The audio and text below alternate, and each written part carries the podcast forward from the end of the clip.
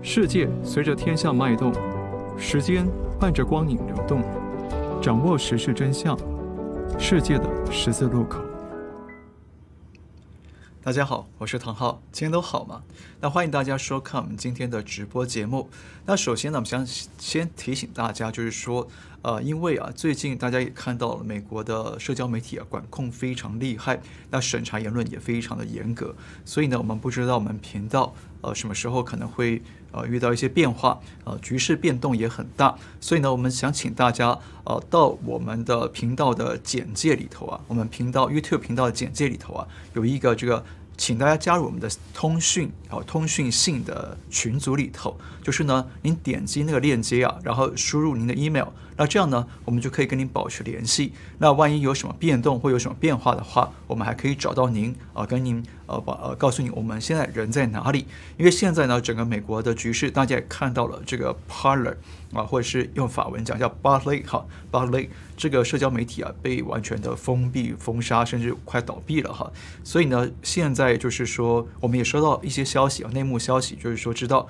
包括 YouTube、Twitter、脸书呢，现在都在全面的封杀有关于这个呃川普相关的言论，还有就是关于呃大选舞弊的言论，所以变成说很多东西啊，第一个我们现在可能不方便讲，因为他们会用 AI，就是人工智能啊去侦测，包括图像的侦测，还有这个语音的侦测。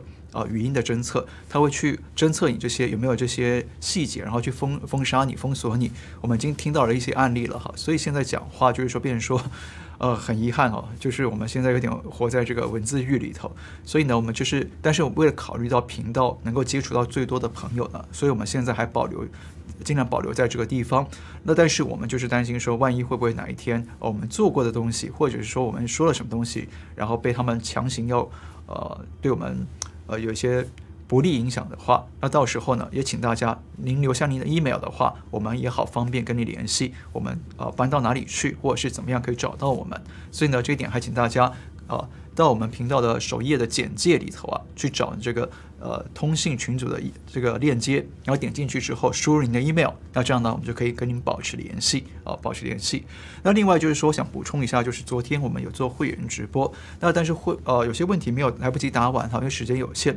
那我们本来想说今天再继续答，可是我仔细看了一下，发现那些问题啊，有些是呃可能不太适合大面积的公开讲，所以呢这些问题我想说等到下一次我们会员直播的时候再跟大家再做呃补充的回答啊，那还请大家见谅。那今天呢，我们要跟大家聊主题哈，其实这个缩图上的主主题是这个至暗时刻，全球五大风暴来临。但是这个主题呢，其实呃比较是还不是那么主要，比较是要这个掩人耳目啊，掩 YouTube 的耳目哈。所以呢，用了这个主题，因为你不能用川普当封面了哈，所以大选的问题啊就很难再去公开的秀出来。但是呢，我们先跟大家讲一个重要主题，就是说昨天呢，就在昨天。德州呢，德州的检察长啊，他抓了第一个呃，因为这个涉嫌选举作弊的的这个嫌犯，把他给逮捕了，而且呢，起诉了包括了很多罪哦，包括了选举舞弊罪，还有这个非法持有选票罪，非法帮他人他人啊，非法帮他人邮寄选票，哦、还有这个，反正就是各个啊，都是德州底下的重罪，都是重罪啊，felony。所以呢，就是说，当整个联邦司法体系。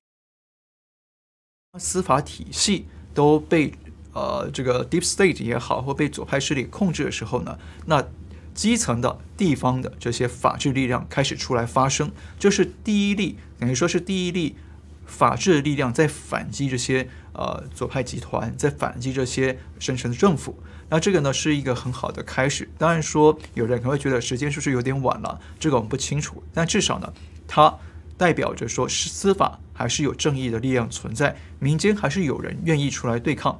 毕竟啊，这个检察总长，他他这个德州检察长，他面对的压力有多大？不只是呃制度上的这些什么官员层层的联邦政府的官员的钳制，或深层政府的钳制，他还要受到生命的威胁等等。呃，所以呢，这其实啊很不容易。呃，但是我们看到了他开了第一枪，那这一个是呃蛮令人觉得。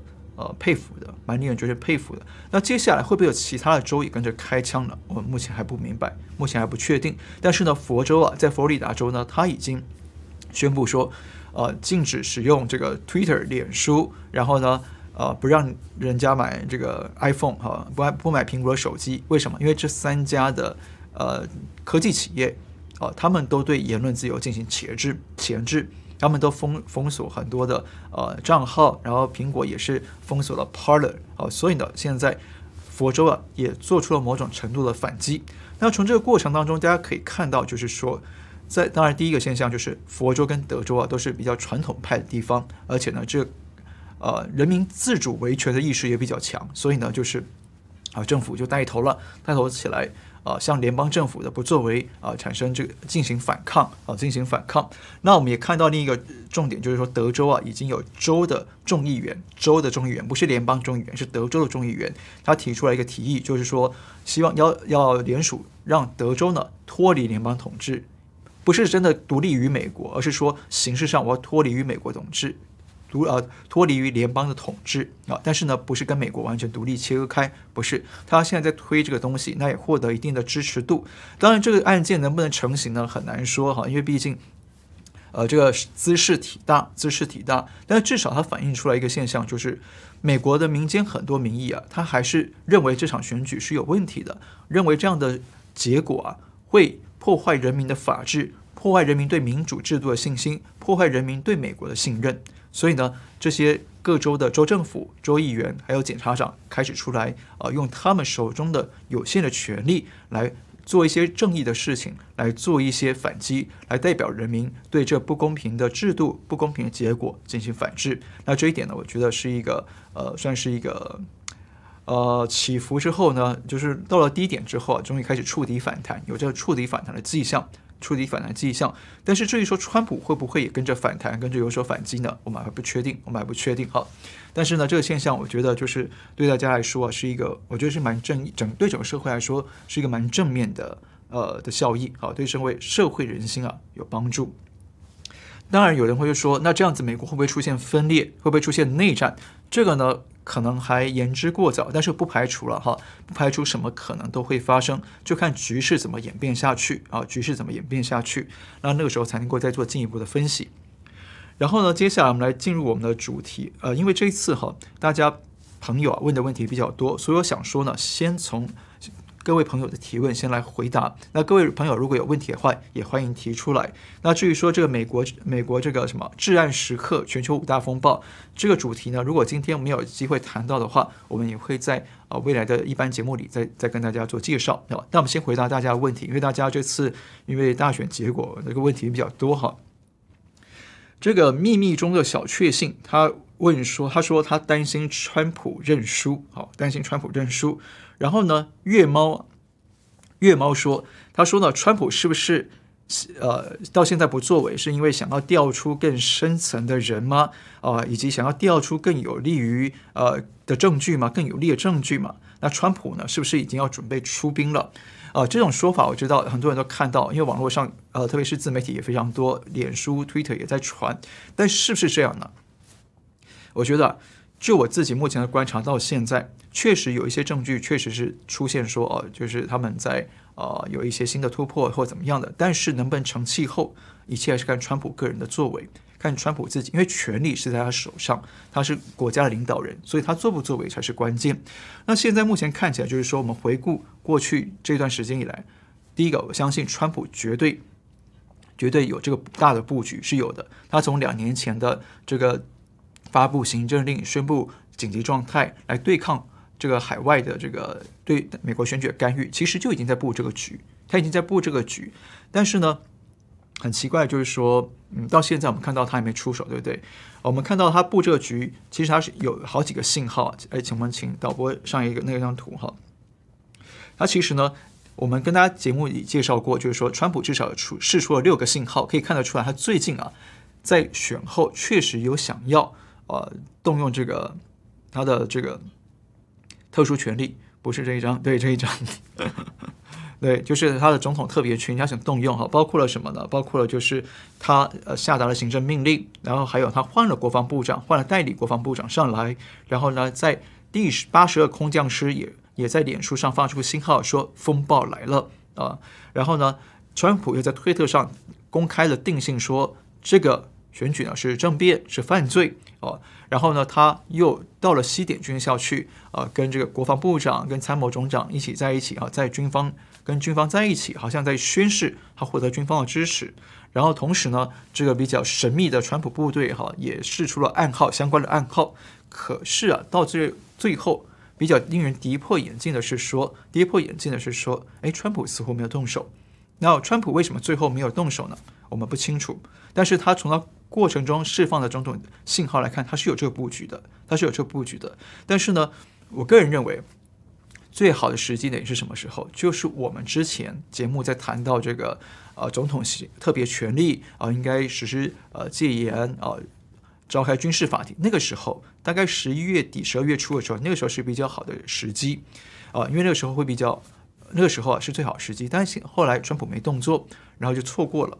那特别是到现在一月六号，呃，上周一月六号，国会已经认证了拜登的当选。那这样的话就变成什么？拜登的当选等于说是有民意的加持。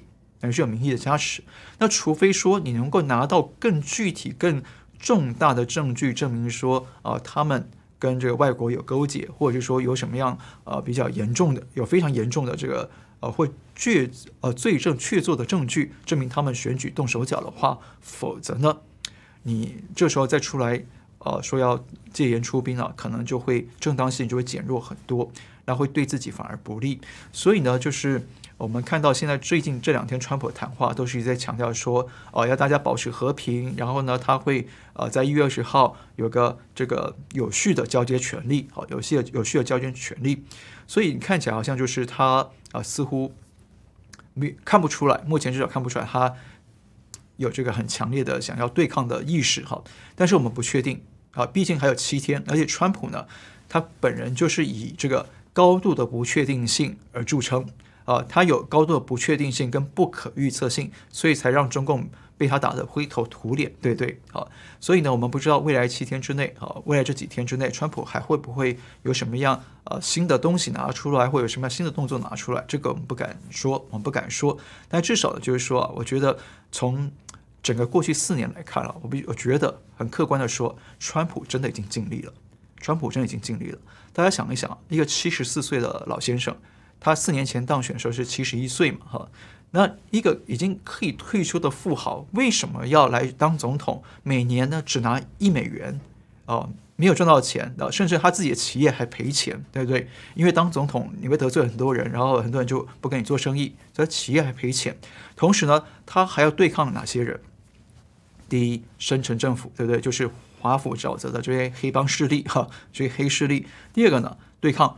美国的社会主义势力，对不对？第三，对抗国际的共产主义势力，包括了委内瑞拉、啊、呃、古巴啊、呃、等等，哈。然后最重要是什么？对抗中国共产党。大家想一想，历史上有多少人有这样勇气，同时对抗这么多的黑势力，而且是海内海外同时开战？有没有？没有。而且呢，还可以同时两边作战，双线作战都打得达到一定的成果，对不对？甚至可以让中共都感到害怕。那谁能做到？目前只有他做到，对不对？所以他其实真的已经很尽力了。那虽然说很遗憾的是说，在这次的选举当中，呃，他最后似乎没有出手，而且呢，当然也是因为呃，这个对手啊，呃，这次使出的招数确实是有点不可想象了哈，这规模有点大的不好想象。那我们不知道，我们不知道川普为什么最后呃，他布布局了一切，但最后不动。布局了一切，但最后不动。我们不知道为什么。就像我昨天说过，就好像呢，上天呢帮你铺了一条跑道，这跑道怎么走都铺好了，但是这个人最后就不动了，他不跑，那是上天也没办法，对不对？好，那我们不知道他理由是什么，也许是呃证据，可能有些证据不见了啊、可能被坏人拿走了。这个这一点呢，鲍威尔之前有说过，对对？好，然后再就是说，可能是他的家人受到威胁，很严重的威胁。或者是说，他觉得应该尊重民主法治，他不想动用军力啊。他因为他这两天也在强调嘛，要尊重法治。我们不知道是哪个原因促使他不动作，但是至少就是说，第一个他不动作，我们啊当然觉得遗憾哈。但是呢，其实反过来讲，他确实也尽力了。他确实这三年多来，他改变了很多东西，他留下了很多东西。那这一点有机会我们再详细谈。那至少就是说我个人是觉得。呃，他也尽力了。如果换作是我们自己上去那个位置的话，我们能做到吗？我们能做到吗？哦，好像有点困难，对不对？而且呢，反过来说，就是而且从另一个角度来说，我们是不是有一个？我们经常哈，我常觉得说，我们我在反思，我们是不是有一种在等待着一个大英雄的这种心态？我们是在依赖一个大英雄出现的心态。但是我们为什么不想一想，我们每个人都当个小英雄？我们每个人都在生活当中，在我们的日常生活当中，看都支持正义，哦，支持秉持正义跟良心，秉持道德良知来做正义的事情，哪怕是小事，哪怕说一段正义的话，也许都可以影响我们的周边的人，对不对？那这种。积少成多啊，哦，也许呢，它就会呃渐渐的影响，从社会底层去影响扩大这正的力量，然后呢，渐渐的带动上面开始变化，因为上面他可能现在很不正义，对不对？好，那现在这个大英雄他可能现在可能是被绑手绑脚，可能有点动不了。那也许呢，可能就是说提醒我们，我们是不是太依赖了某些大英雄，反而呢，应该回过来想自己，我们希望一个什么样的未来？我们希望我们的下一代活在什么样的社会里头，有什么样的价值观，那我们就应该把自己当成一个小小的英雄去做，用秉持我们的正义感、跟良知、跟道德去做该做的事，去做对的事，去说对的话。我想呢，可能会是一个更好的一个改变，一个动力，哈，对社会带来一个好的动力，哈。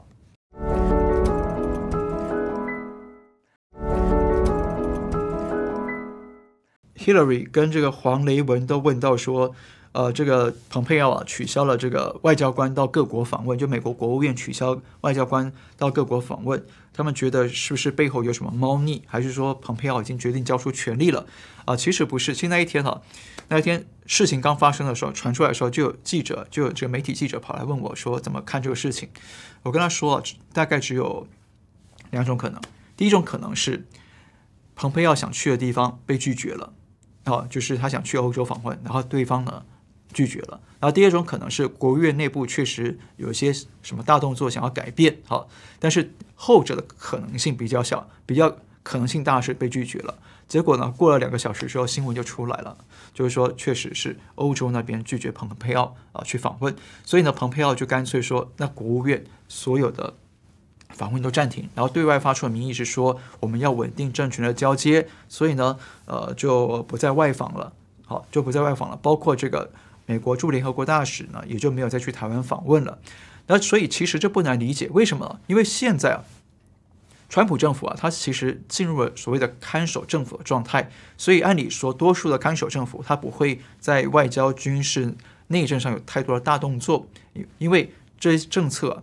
可能就要留给下一任政府来决策，不然我在任后啊，我在任这个任期结束前，我做什么样的大的决策，那对方下任政府一上来又推翻我，我反而呃就很尴尬，对不对？哈，这历史定位也受到影响。所以呢，蓬佩奥最后呢，就是因为他可能就考虑到这一点，就是欧洲居然拒绝我了，那那我们就干脆都别动，别去影响川普政府的这个历史定位，也别去影响后面如想要接任的政府他的政策啊。所以呢，这是很正常的现象，这其实是一个呃蛮普普遍的外交惯例。但是你从中也可以发现，就是说对欧洲来说，他们可能也想要切割，你知道吗？就是趁现在啊，赶赶紧切割川普，干嘛讨好下任的政府啊？讨好下任政府，其实对他们来说，他们会觉得说，哦，现在你蓬佩奥来了，那你说了什么，做了什么，我们也不好接招，不给你面子也不是，但给你面子，那我可能会得了得罪了下一个政府。所以他就干脆说：“我们希望你不要来，我们希望你不要来啊，是这种情况。”那反过来讲，那个谁，这个纳豆章他也问到一个问题，纳豆章就问到说：“那这个美国联合国大使啊，他不到台湾来啊，不到台湾访问，他背后呢怎么看这件事情？其实也是同样的道理，也是同样的道理。其实我简单说。”呃，没有国际关系上面，国际上国际关系上面没有永远的朋友，没有永远的敌人，只有永远的利益。所以呢，当政权要轮替了，那么这个各国官员的态度跟心态也就完全转变，是很现实的，是很现实的。所以我记得我们在大选前两周，美国大大选投票前两周就说过，呃，这个这这句话有人不爱听，那个时候有人不爱听，就是说，呃，台湾政府是支持拜登的。那大家看到了，后来是不是这样？对不对？啊，呃，真话我说过，真话人不爱听到就干脆不要讲。但是我不说假话啊，这是我的原则。但是现实是这样。那这一次呢，呃，台湾驻联呃美国驻联合国大使呢没有到台湾访问啊，但是蔡英文他其实他采取了就是在昨天他跟这个美国驻联合国驻联合国大使通过视视频视频来对话。其实呢，这我觉得算是一个比较呃和缓的一个解解解套啊，呃，一个和缓的呃一个。沟通方式就是，呃，很妥，比较妥善的处理处理这个问题吧。就是说，让川普政府也不至于尴尬，让台湾也不至于得罪川普政府或拜登政府。哈，他呃，其实我觉得台湾这一次的反应啊，就算是还相对比较好的哈，相对比较好的，就是两边都不得罪啊，两边都得不得罪，然后继续维持着美台关系友好的主线啊。那这个我觉得是呃相对比较好的做法。然后再来这个。这一位应该是新加坡的朋友哈，E Kwang Lim 哈，他说呢，能不能解详细解读一下各国疫情的状况啊？好，呃，详细解读有点困难哈，因为这东西太多。但是呢，就是说，请大家注意，不是开玩笑，不是开玩笑，这次疫情会很严重啊，会对全世界影响比较重大，很重大。那什么时候会突发上上升，我们不清楚。但是呢，我想先请大家看这张图，这张是。这一次疫情的这波第二波疫情的每日死亡人数，全球每日死亡人数，大家可以看到，在今年一月入，从今年一月开始啊，那个死亡人数是基本上是快速的攀升，对不对？现在每天累计死亡人数是一万多人。但请注意，这些数据是绝对不包括中国的，因为中共数据不透明，所以算不进去。哈，中国的疫情怎么样，我们完全不知道啊。这个这一定要保留。但是海外的目前每天死亡人数是一万多人，已经飙升到一万多人了。而且你看它的走势啊，是像爬坡一样快速的越来越陡，哈，越来越快。所以绝对不容不能小看这次疫情。虽然说它现在可能呃散布是在其他的国家。呃，那对台湾、香港或中国的朋友啊、可能觉得哎，好像还没那么严重，但其实啊、呃，它会越来越严重。尤其在美国，现在已经大家知道，这个美国啊，现在十三天之内，也就是今年了、今年一月一号到一月十三号之间呢、啊，十三天就新增了三百万个确诊案例，十三天三百万。那如果对比到去年的话，请注意，去年是一月二十二号出现首例之后，一月二十二号出现第一例，然后一直要到七月八号，一月到七月之间才达到三百万人。好，五个多月达到三百万是去年，今年十三天就达标了。所以这个你说严不严重？很严重啊，绝对不能小看。而且现在最主要是说，它出现了很多变异变种病毒。英国变种病毒，尼日利亚也有，南非也有，而且还很凶猛哦。然后现在呢，也传出日本有出现了变种病毒，所以呢，变种病毒你就更难防范，而且它感染力特别强，特别强。那这种情况，现在英国变种病毒已经传传播到传呃传播到全球五十个五十多个国家与地区了，五十多个国家与地区。所以呢，你说这样下去是不是会越传越广？那肯定是的，那肯定是的，而且呢。在这个河北啊，大家知道中国啊，河北三个城市石家庄、廊坊还有邢台三个城市都已经宣布封城了，宣布封城了。那现在最新消息传出，石家庄要紧急建造三千座隔离病房，三千间隔离病房。那这个你会想到什么？会不会回想到去年武汉爆发疫情的时候是同样的状况？一开始说可防可控，突然他说要增加大量的病房，还要盖这个方舱医院。其实这就是。大爆发的前奏，大爆发的前奏。那中共呢，特别会掩盖疫情。那从去年的经验，我们可以来推测今年的现况。其实疫情应该已经传开了，应该已经传开了。那现在主要是集中在北方，我们不知道南方怎么样。南方可能有，也可能是没有，或者是不报。啊，大家为了保住乌纱帽不敢报。但是呢，接下来中国啊，还是会，我个人推测，我个人的观察会。也是会越来越严重，这不是唱衰中国，不是不是，而是要警醒、警惕中国的朋友们要小心、要留意，不要相信官方说的，因为很危险。官方总是报喜不报忧。你注意，习近平最近都不在北京，他每天都离开北京的哈，他都不在北京。那为什么这帮七常委不在北京？因为都知道疫情嘛，躲疫情嘛，对不对？啊，那为什么高官不打疫苗，不打中国这疫苗？因为疫苗有问题。对不起，哎呦，这个要这个我不能讲，因为据说 YouTube 会这个会审查，所以我们就说，请大家留意了哈，就是说这方面啊，一定要小心这个这次疫情，就真的不是小事，好，真的不是小事。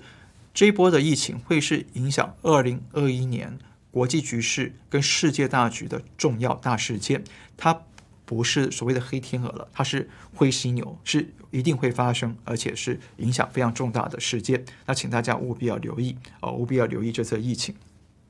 那这个东西呢，我们会在后续节目继续讲，因为它会接下也呃继续不断影响今年啊，今年全世界，所以我们会再继续讲。然后 Jennifer 留说。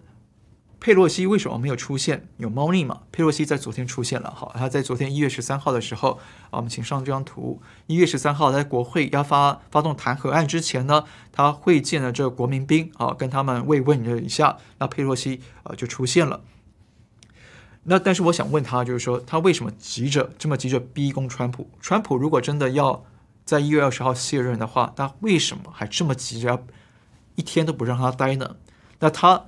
在国会丢到的电丢丢失的电脑啊，被偷窃的电脑呢，找到了吗？啊，就是我想问问佩洛西的哈。然后 Jennifer 还问了第二个问题，他说最近好几个国家，包括中国、美国，都出现了停电的状况，这是巧合吗？啊，这是很好的问题。呃，第一个有几种可能。不是有几种可能，是同时有几种现象啊。第一个现象是，确实有些地区啊，它是电力不足、供应不足，因为冬天有些地方呢，它用电暖气哈，那供应量不够，呃，确实有这种情况发生。那第二个问题是说，有些地方是故意停电，故意停电，因为其实我们尤其在中国，因为啊，呃，在前一阵子停电常发生的时候，就通过一些特殊的渠道去了解哈。那这个内幕的消息人士告诉我们说，其实呢。这背后涉及了中共的内斗，他是故意停电的哈。某些地区是故意停电，某些地区不是啊。但是他故意要混淆视听、混淆视听嘛，所以就真真假假弄在一起。那这个停电，有些地区停电是因为党派之间的内斗啊，要铲除对手，所以先把那个地区电给关了，让你完全失去通讯的机会，然后夜袭、夜袭。然后还有一部分是为了清除某些证据、某些。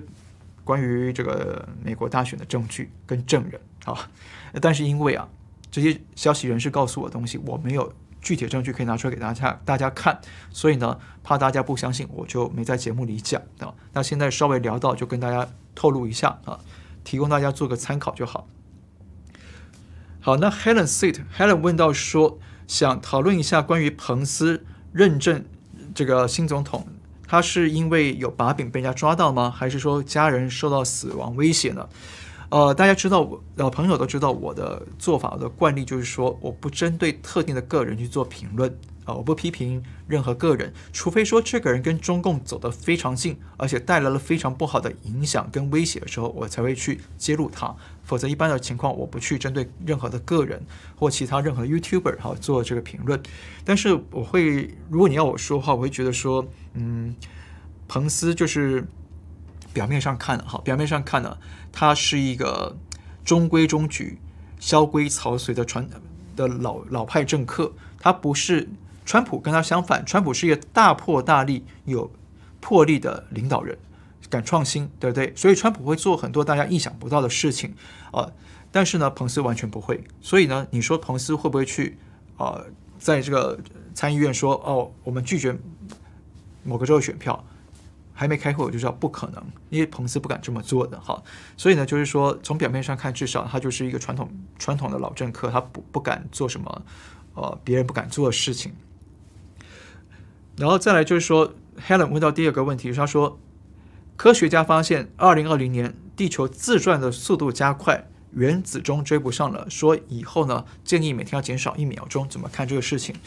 呃，这个事情其实是真的，是真的。其实呢，但嗯，科学证据还很科学啊，还有很多东西认识不到。但是呢，就说给说给大家参考，就是说有高人告诉我，有高人说啊。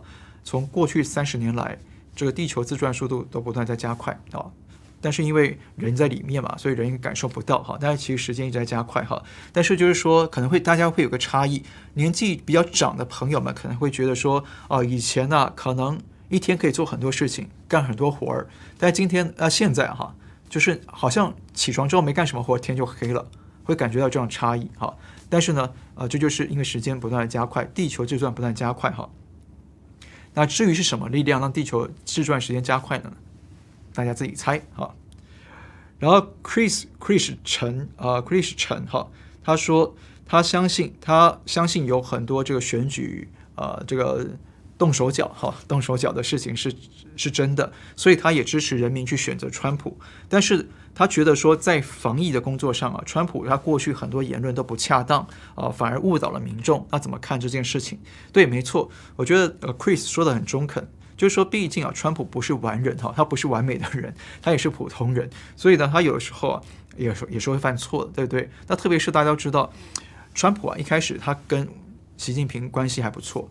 所以在疫情这个这一点这件事情上，他犯了第一个大错误，就是太过相信中共跟习近平。所以在去年一月的时候，疫情在中国爆发、全面爆发的时候，川普还说他相信习习主席的做法，哈，还称赞他的作为。但是他不知道中共掩盖疫情那么严重，他不知道中共可以这么无耻到这么地步，他不知道。所以呢，川普也是在这个跌跌撞撞当中啊，他才认识到说中共原来这么坏。所以才会在去年底开始跟蓬佩奥联手对中共不断制裁、制裁、制裁，是因为他也学到教训了。因为他以前不知道中共，他知道中共有了解，但不知道坏到这种地步，坏透了。而且他也没看我们节目嘛，所以他不知道，他可能没看中文嘛，哈，所以他没看我们节目，他不知道中共这么坏，所以呢就一直误判，他也误判了不少事情。那加所以特别是疫情啊，他一开始就是太相信习近平了，所以呢就。啊，导致了防疫的机会错失了。那再加上 WHO 世卫组织对全帮中共啊掩盖疫情、散播谣言，所以呢，造成美国啊疫情就误判了，误判了很严重。而且大家也知道，川普个人是大嘴巴型的，就比较说话比较冲嘛，哈，所以呢，就会有时候讲话就是横冲直撞的，然后就会呃更加就比较不好听或比较不准确，哈，这也是个问题了，哈。但是呢，就是说，我觉得要评价一从历史上回过来看，要评价一个总统、一个国王或一个皇帝呢，啊，不是只看他做一件事情的得失，而是要看他所有事情任上所有事情的功与过，然后功过相抵之后，他是功高于过还是过过高于功，这才是一个比较合理跟客观的评价。那这个东西呢，我们等以后以后有机会，我相信会再有人再帮他评价哈。然后府城啊，府城问到说：“我有养过宠物吗？”呃，有，以前养过啊，以前养过狗，养过猫，那现在是没有了哈，现在没有养啊，只有两位我们的上次大家看大家看到了两位助理哈。然后徐一问到说：“这是徐一之前问的，我一直忘了回答。”他说：“唐浩相信有鬼吗？”呃，觉得鬼有分好人跟坏人吗？有，相信有鬼。为什么？因为我以前看得到哈。呃，因为我也很多朋友也看得到，我以前有认识很多朋友，他们也都看得到，所以鬼是真实存在的，不是我们肉眼看不到的东西就不存在，绝对不是。呃，鬼跟神，鬼神啊，很多人看不到，科学也侦测不到，但是不代表他们不存在啊。那这个呢，我在我的会员节目里头有做过很详细的说明，那我这里就不多说，因为在这在座的各位，有的人他是有神论，有的人是无神论，所以我就不多说。然后呢，但是你说。鬼有好有没有好人坏人？有，鬼是有好有坏的。然后它的社会形态啊，有点像什么呢？大家有没有看过一部电影？就是一九八七年《倩女幽魂》，香港电影《倩女幽魂》非常经典电影。它里面呈现的那种鬼的社会形态，就还蛮像真实的这种鬼的。我想是这种孤魂野鬼的社会的这种社会形态，不是这种阴间啊，阴间那是另外一回事。那这种孤魂野鬼差不多就这种形态，里面有一些。呃，比较像流氓，就是那种啊、姥姥啊这种啊、比较力量比较大的，他就可以控制一批人，那其他小的就得听他命令，有这种情况哈，确实有这种情况。好，那我们讲到这里不多说，因为呃不是大家都是有神论，我就不多说。但是请大家留意，就是说我知道很多人怕鬼，但是你知道怎么样避免吗？就是说第一个心怀正气跟道德，一个人道德跟高高与低啊，会影响他他的呃，气场或能量场吧。好，你道德越高，低龄这些这些低龄不好的东西啊，鬼啊，他不敢接近你。但是你道德很差，比方说你做了很多坏事，那些呃或满脑子坏思想，那那些鬼啊就会靠近你，啊就容易靠近你。那什么是满脑子坏思想？比方说中共官员，对不对？满脑子都是共产党的思维，那当然就不好。所以他们也容易被一些他们几乎都有一些不好的灵体在后面，啊，在后面。好，然后三十三 JC 啊，他问到说，如果对于各个争议州的州长，就是呃选举有争议州的州长呢，或者是不作为的州议员，州议员哈，发起罢免，来施压他们继续追查选举的事情啊，是否可行呢？呃，因为各州啊，美国五十个州各州选举法规不一样，所以罢免的门槛也不一样哈，所以罢免门槛高低呢是看各州来决定的。那我举一个。呃，最近的例子，比方说加州州长，是加州呢，在二零零三年的时候啊，他的前加州州长呃 Gary 呃 Gray Davis 啊 Gray Davis，大家请可以看到 Gray Davis 就是说他呢连任了，他连任他连任之后啊，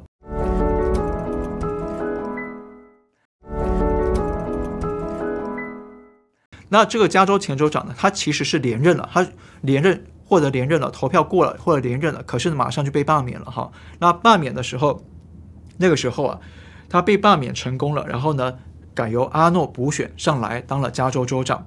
那罢免程序是怎么样？第一个，按照加州法律规定，你要先取得一定数量的选民联署啊，然后才能启动罢免程序。选民先联署，然后启动罢免程序，然后再接着全民投票。那投票到一定门槛。就可以罢免州长，就过半了，通常是过半就可以罢免州长。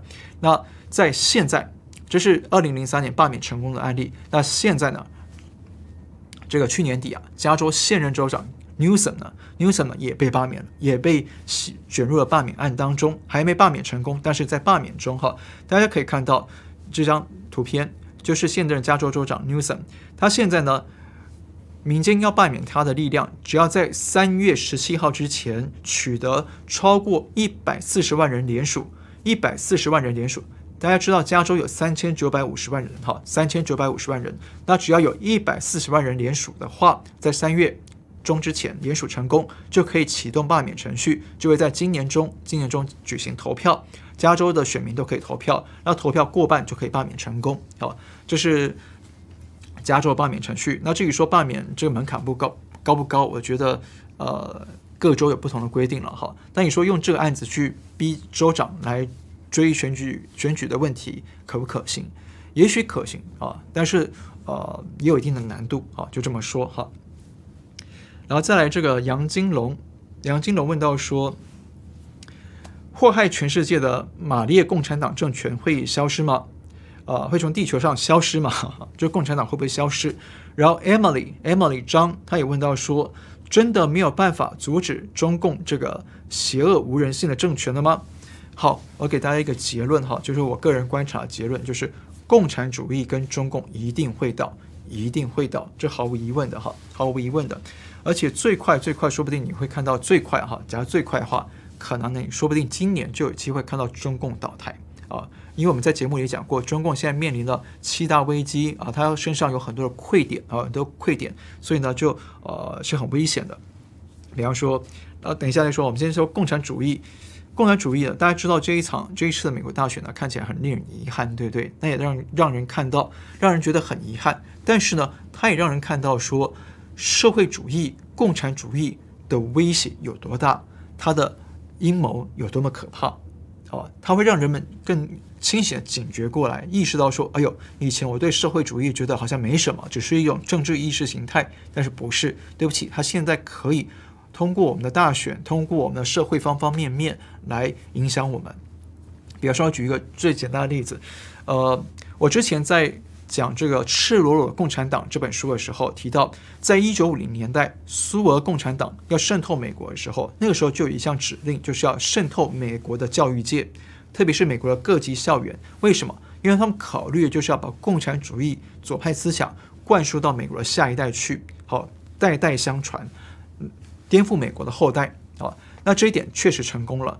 我们前两天有一位这个加州加州的观众朋友，应该是加州的哈观众朋友留言给我们，他说他的孩子小学生啊，小学生去上学，老师告诉他告诉他孩子说，呃，回去告诉你们父母说，川普这样做是违法的，川普用暴力在冲撞我们的国会啊，就是说川普在干破坏民主的事情，大家请注意，不管川普。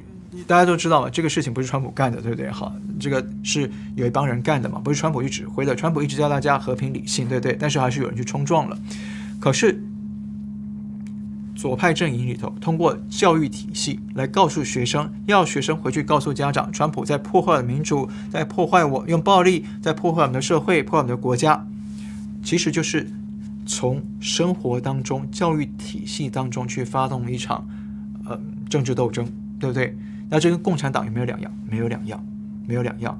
所以，请大家，我相信，啊，这位观众朋友留言给我们，告诉我们他觉得不可思议，怎么他在美国待这么多年没见过这种事情，但是现在真的发生了。所以我相信这件事情正反两面都有，哈，就是说他会对共会影响大家起来更重视关注共产主义跟社会主义的渗透。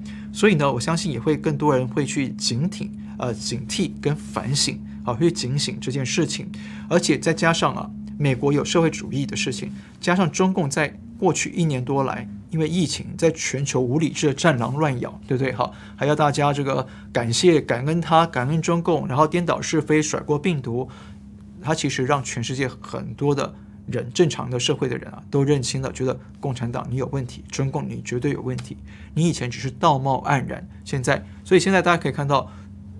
中共啊，被国际孤立了，对不对？啊，被国际孤立了，越来越孤立了。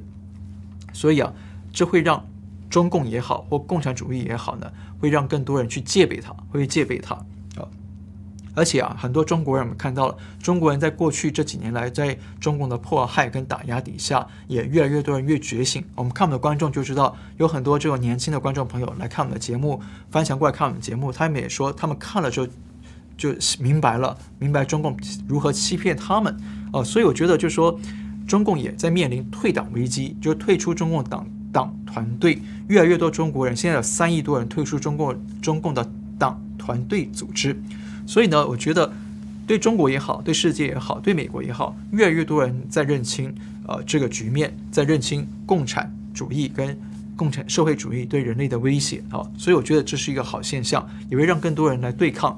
这个左派的意识形态，那 G 呃 G G 星他问到说，中共是否会因为这次的选举结果再度崛起？他还会有垮台的机会吗？会的，中共还是会垮台的，因为中共啊，它面临很多的溃点。我讲过，包括疫情，包括债务，包括经济，包括人民因为失业，失业带来的会带来反抗，会带来人民的反抗，还有国际的围堵孤立等等，还有粮食危机，粮食危机也会发生。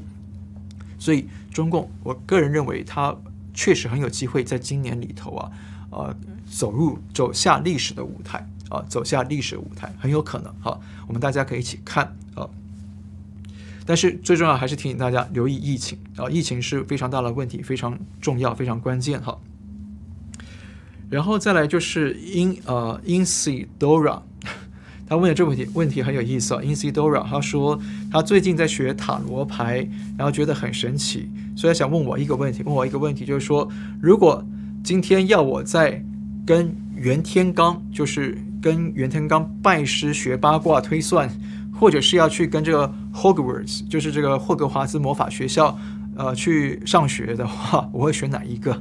简单来说，就是学道家八卦，还是学这个呃魔法？哈，西方魔法，我会毫不犹豫地说，我会跟袁天罡学道家修炼。啊，请注意，袁天罡啊，不是普通人，他也不是只是这种算命师，不是的，袁天罡是个道行很高的道家修炼人。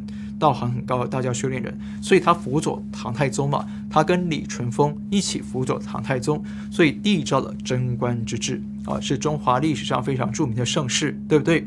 那袁天罡他的能力啊，他是一个修行有素的人，所以他的能力是远远超过这种呃八卦这种算命啊，或者是西方的魔法啊，或者是我们讲的塔罗牌啊，远远超过，是远远超过的哈。那这个呢？但是我个人会更想跟谁学？跟李淳风哈，因为李淳风大家知道他留下了什么？哪些经典的书？第一个《推背图》，《推背图》非常精准的预言哈，只是一般人破不了，因为它里面呢、刻意捣乱的顺序啊，背后后来的皇帝刻意捣乱的顺序，因为怕大家会预测到王朝的未来，所以呢就特意捣乱顺序。然后呢，但是他他的预测非常准确，到现在还有袁天呃李淳风留下一本书叫《以四战》，以四战。以四战就是什么？中国天象学的经典哦，天象学经典。中国天象学远远高于西方的星象学、星座学，远远远远超出啊，这个层次啊，档次完全不一样。中国天象学在这里，西方的星象学，包括什么印度神童他星象学，那个档次在这里。好，因为啊，中国天象学是还要结合这个人的修修炼、修行的道行，才能够达到那么高的境界。哈，所以呢，如果要我学的话，我会更希望能够有机会跟李淳风学。哈，然后陈银化，陈银化问到说。可不可以谈谈光明会卡片啊？到底是预言呢，还是一种计划呢？呃，光明会卡片就光明会卡牌，那我们请秀图片一下。光明会卡牌，我们有的朋友可能听过，就是说它是一九九好像九八年的时候出了一套卡片，呃，卡片游戏，然后呢，在亚马逊也可以找得到，但是呢，这套游戏原版基本上快绝版了哈，只有少数人还有。但是很巧，很诡异的是说，和很巧合是说，里面的卡片，呃，每一张都是一个事件。呃，后来很多事件都发生了。比方说，大家现在看到这一张这张图片、这张卡片，你会想到什么？是不是会想到二零零一年的九一一事件，对不对？可是这道卡片是在一九九八年出版的，啊，然后它后来又出现很多事情，比方说。包括了希拉里，包括了川普当选，包括了很多事件，都在他的卡片里头都有，所以很多人就在说吹捧说，这是不是预言啊？是不是好的东西啊？应该买一套来看一看啊！但是我必须劝大家，就是说千万不要碰，千万不要碰，因为光明会卡牌这套发行这套卡片的公司啊，他自己的网站上，他自己的网站上他有写，他有一个网页写，有一个页面，他介绍了光明会是什么。里面清清楚楚的写到，大家可以去查哈，可以自己可以自己查，我不秀出来了。大家可以自己去查。他说他自己说，光明会的人，有些人有实实在在的魔力、魔法力量，可以监控到每一个人。不是我说，是他自己说的。那是不是真的？是真的啊，是真的。那但是它是不好的力量，是不好的力量，是负面的，是魔鬼的力量。我这么说说白了，所以如你说。这套东西既然可以预言，那你说它背后有魔鬼力量，你觉得好吗？你放魔鬼东西在你身边好吗？不好，所以我会建议你千万不要碰，不要去碰那个东西。你要碰，你就去接触预言，你去接触正面的正面的东西，比方说中国推背图啊、马前课啊，好，这个诸葛亮马前课啊，还有这个谁诸葛呃这个刘伯温的金陵塔碑文，或者是就是这个什么。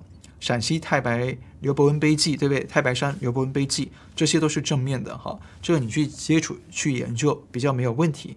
那西方你说有没有？有啊，比方说诺查丹马斯的这个他的这个百诗集，对对？后来叫百诗集哈，百诗集它也是正面的，但是它啊很难懂哈。